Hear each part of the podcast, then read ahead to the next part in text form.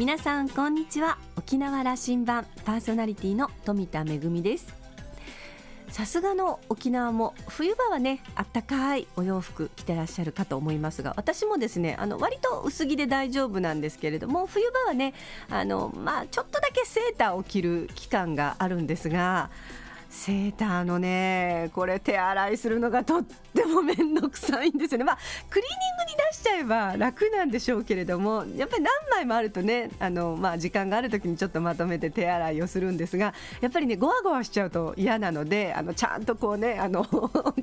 毛糸用のものだったりそれから柔軟剤を入れてっていうのがなんかねあの綺麗にこう陰干ししたりするとなんか半日仕事みたいな感じになっててまあでもねあの今年はねねあのどんな風に皆さん過ごしていらっしゃいますでしょうか？暖冬の影響もあって着るものがねちょっとあのどうしようかというのもあるかもしれませんけれども私もですねちょっとあのマフラーとかあのストールとか沖縄じゃ必要ないかなと思いつつちょっとおしゃれでこう出したりするとですね後の選択を考えてちょっと憂鬱になったりしております。さあ沖縄羅針盤今日も5時までお届けいたします。どうぞお付き合いください。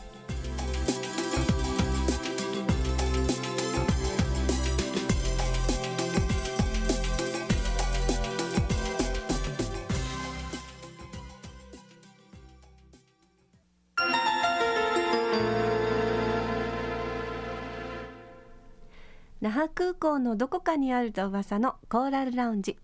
今週は先週に引き続き久米島の太田春夫町長とラウンジ常連客で沖縄大学地域研究所特別研究員の島田克也さんとのおしゃべりです。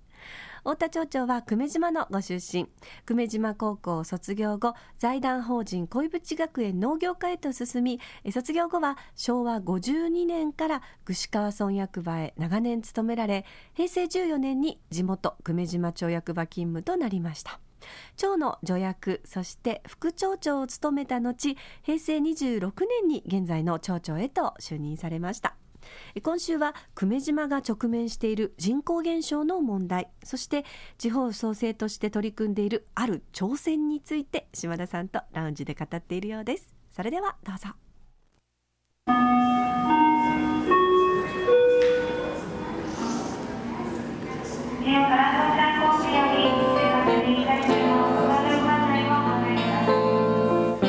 半年前にですね、はい島根県の海士町の山内町長が来てくれましてね。でちょうどこの席で一緒に海を見ながらお話をしましたけども久米島の話をしきりになさいましてね、もうあの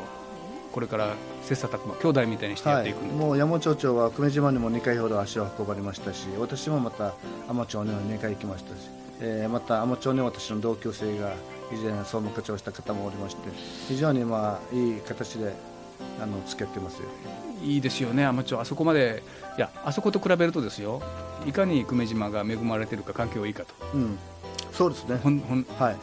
確かそうですよ、あの、はい、向こうはやっぱ3つの島で1つの高校を維持してるわけです。けど、我々は1つの1島で高校があるわけですから、条件も全然違いますし、自然環境にしろもね、はい、自然環境もですよ、はい、そのそれから、ええー、都心からの距離だとかですね、はい、交通条件、ね、いろんな条件加えても、はいいや久米島の方が絶対いい、ね、えー、海士町はもちろん航空飛行機を飛んでおりませんし、うん、沖の方に飛んでいって向こうからフェリーで行きますからね。条件としては僕は久米島の方がもっと優れておいると思いますよ、はい、あの久米島ところがやっぱり数字を見ていますとね。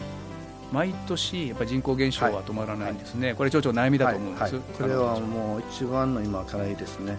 年間でいうと70名、80名減っていってるという状況になってるんですか、ね、はい、今、現実としては生まれるのが70名から90名ですね、えー、年によって違いますが。で亡くなるのも90名から100名ぐらい、まあ、10名ぐらいはマイナス要因ですね。そして高校を卒して出ていく子たちが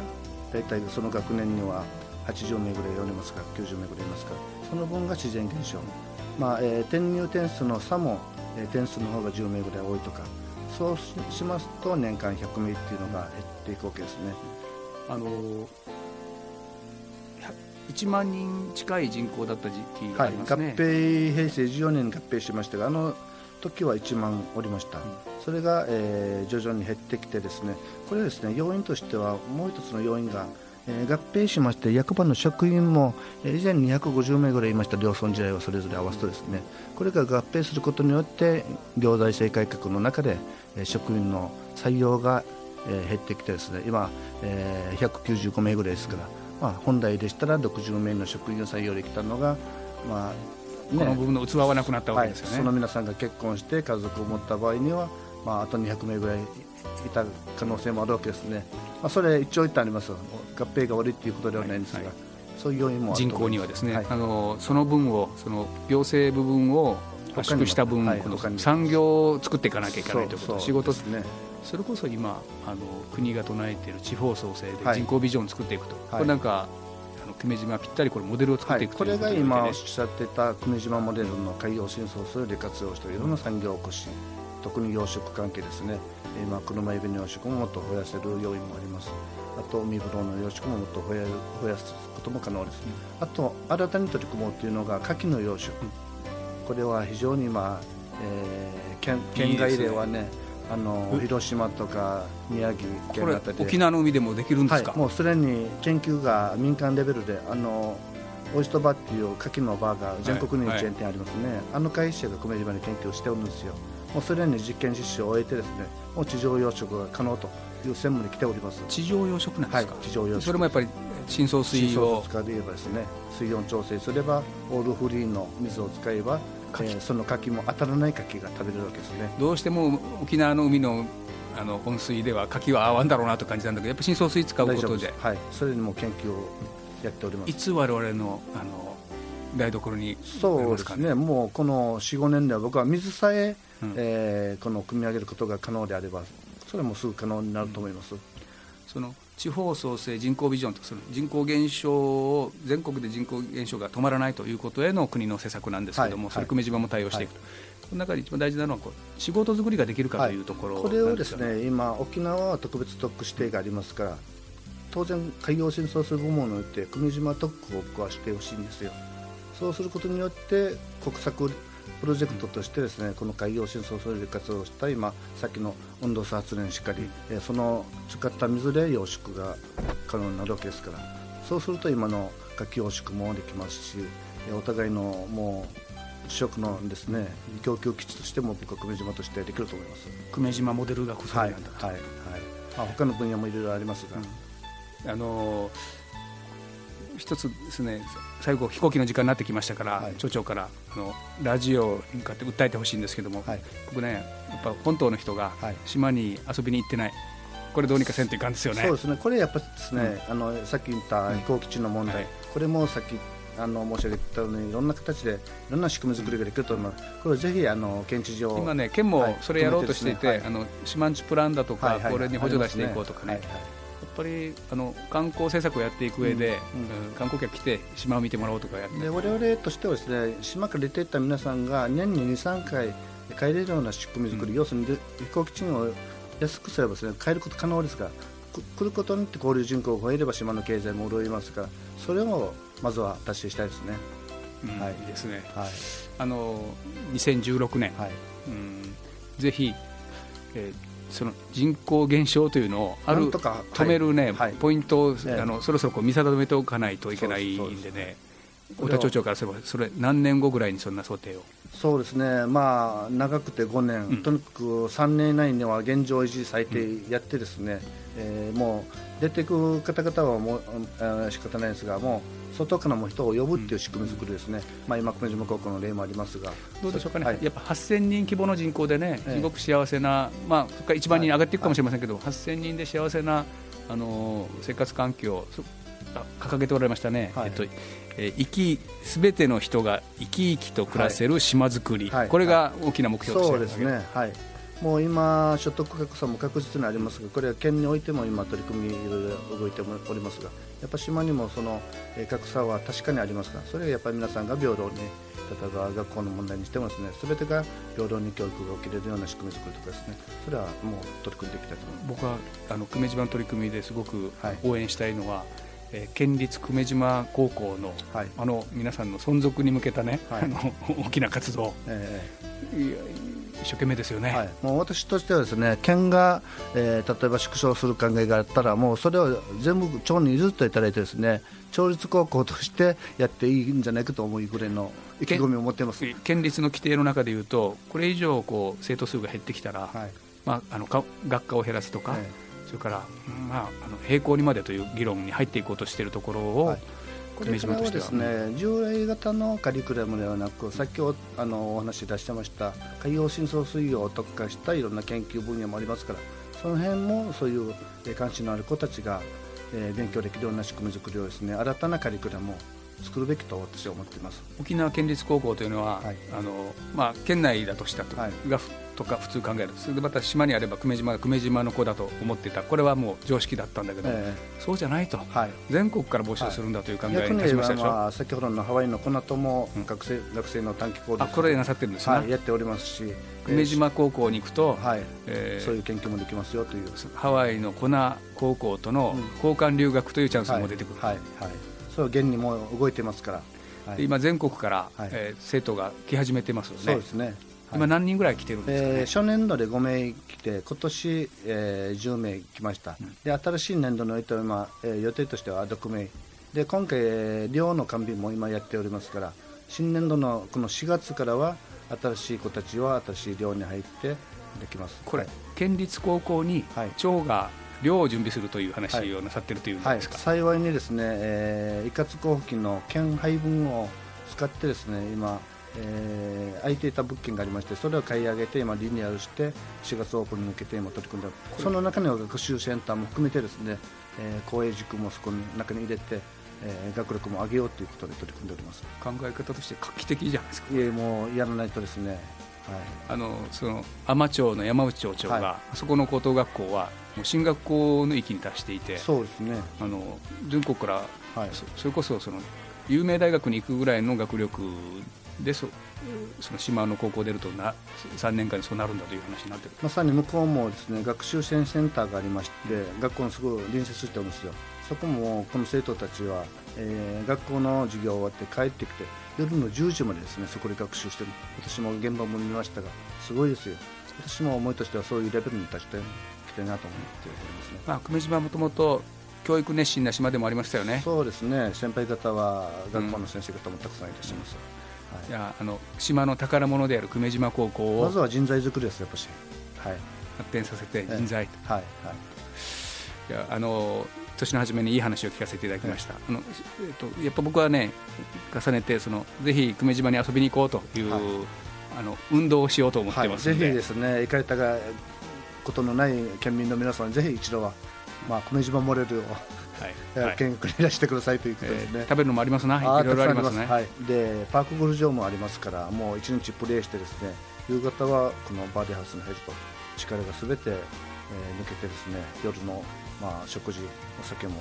やっぱり、えー、やっぱり島に行った時の伊勢海老のあ車エビの方が一味違う、い、違います。もう生あの刺身でもですね美味しいですよあれは、はい、じゃじゃあまた今年、はい、海風呂もたくさんありますし、はい、もずくの時期には天然もずくの太いもずくが食べれますからぜひその時期にでも。町長の嬉しそうな顔で、はい、あのまた行きたくなりました、はい、今日はありがとうございました。で、はい、あの久米島にの飛行機もうすぐ出るようですけども、ぜひ大発展させてみましょうはいお互いにまたいろんなぜひ応援させていただきます、はい、私はもう県の皆さんまた国の皆さんも力をお借りしてですね久米島発展すると思っております、はい、久米島モデル応援したいと思います、はい、今日はありがとうございました。ありがとうございました。どうも久米島モデルということで海洋深層水を活用したさまざまな取り組みご紹介をいただきましたけれどもね、えー、まああの高校のお話もありましたけれども人口減少に歯止めをかけるためにはやはりあのきちんと高校があることそして仕事が、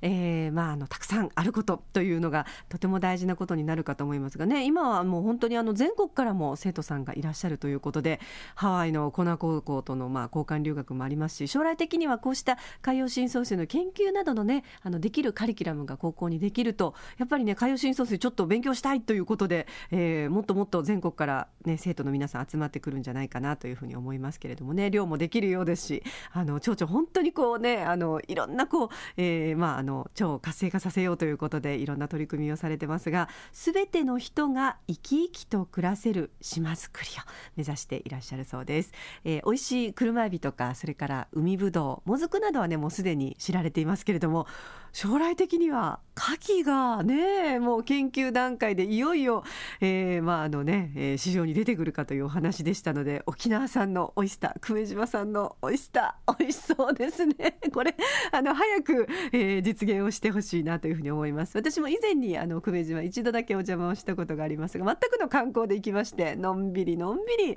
えー、ね遊びましたけれどもね、えー、綺麗な海を眺めた後はですねあの夜っても美味しい海産物のフルコースをたらふくいただいたことがいい思い出です。また行きたいなというふうに思いました、えー、2週にわたってお届けをいたしました。コーラルラウンジは久米島の太田春夫町長とラウンジ常連客で沖縄大学地域研究所特別研究員の島田克也さんとのおしゃべりお届けいたしました。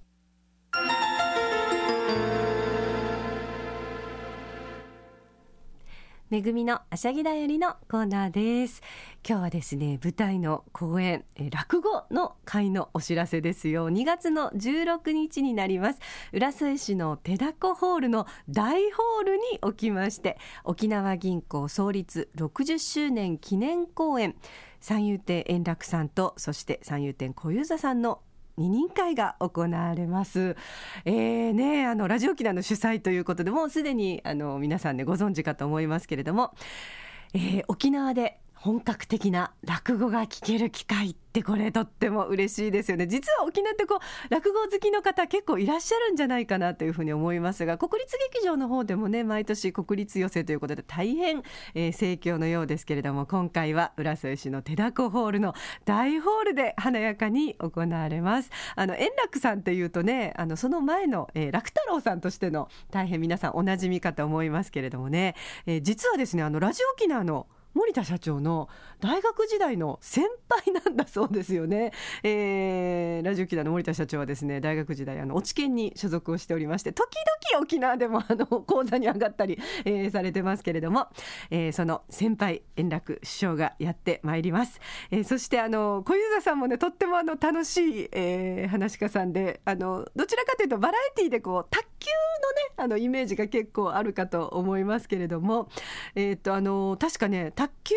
であの学生時代に卓球をやっていたという縁であのねえっと、オリンピックの聖火ランナーを勤めたことがあるというお話でしたけれどもね。あのいろんなお話が聞けるのではないかと思ってとっても楽しみにしております。2月の16日火曜日会場が午後6時半開演が午後7時となっています。浦添市の手だこホール大ホールにおきまして行われます。沖縄銀行創立60周年記念公演。三遊亭円楽さんと三遊亭小遊三さんの二人会です、えー、S 席4000円 A 席3500円というふうになっておりまましてチケットはすでにあの発売が始まっています。当日は500円増しとなりますのでぜひマイル券お求めください、えー、各プレイガイドで発売中です。そしてお問い合わせはですねラジオ沖縄の営業部平日の、えー、10時から5時までとなりますが098-869の2204 869の2204番へお問い合わせください、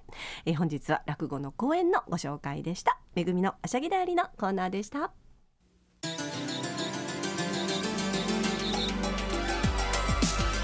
めぐみのあしゃぎだよりでご紹介しました。三遊亭円楽さんと三遊亭小遊三さんの二人会のお話、えー、チケットはですねローソンチケットそれからファミリーマートの E プラスでも購入できますので、えー、どうぞお早めにお求めください。さて沖縄羅針盤これまでの放送はポッドキャストでいつでもお楽しみいただけます。ラジオ沖縄もしくは沖縄羅針盤のホームページからお楽しみください。そして私富田やコーラルラウンジ常連客の島田さんのブログやフェイスブックでも情報発信中ですのでぜひお時間のある時にこちらもチェックしてみてください。沖縄羅針盤今週も最後までお付き合いいただきましてありがとうございました。そろそろお別れのお時間です。パーソナリティは富田恵でした。それではまた来週。